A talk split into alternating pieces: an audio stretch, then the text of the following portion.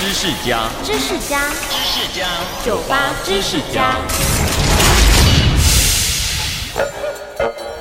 总有人爱拿猪来嘲笑别人胖，但其实猪可能比你还瘦呢。一般来说，人类女性的体脂大于百分之三十，男性大于百分之二十五，就会被认为是肥胖。但国外的一份研究指出，尽管品种、性别、年龄或饲养方式的不同，都会使得每只猪的体脂不尽相同，但猪的体脂肪率平均而言会落在百分之十八，低于人类的肥胖标准。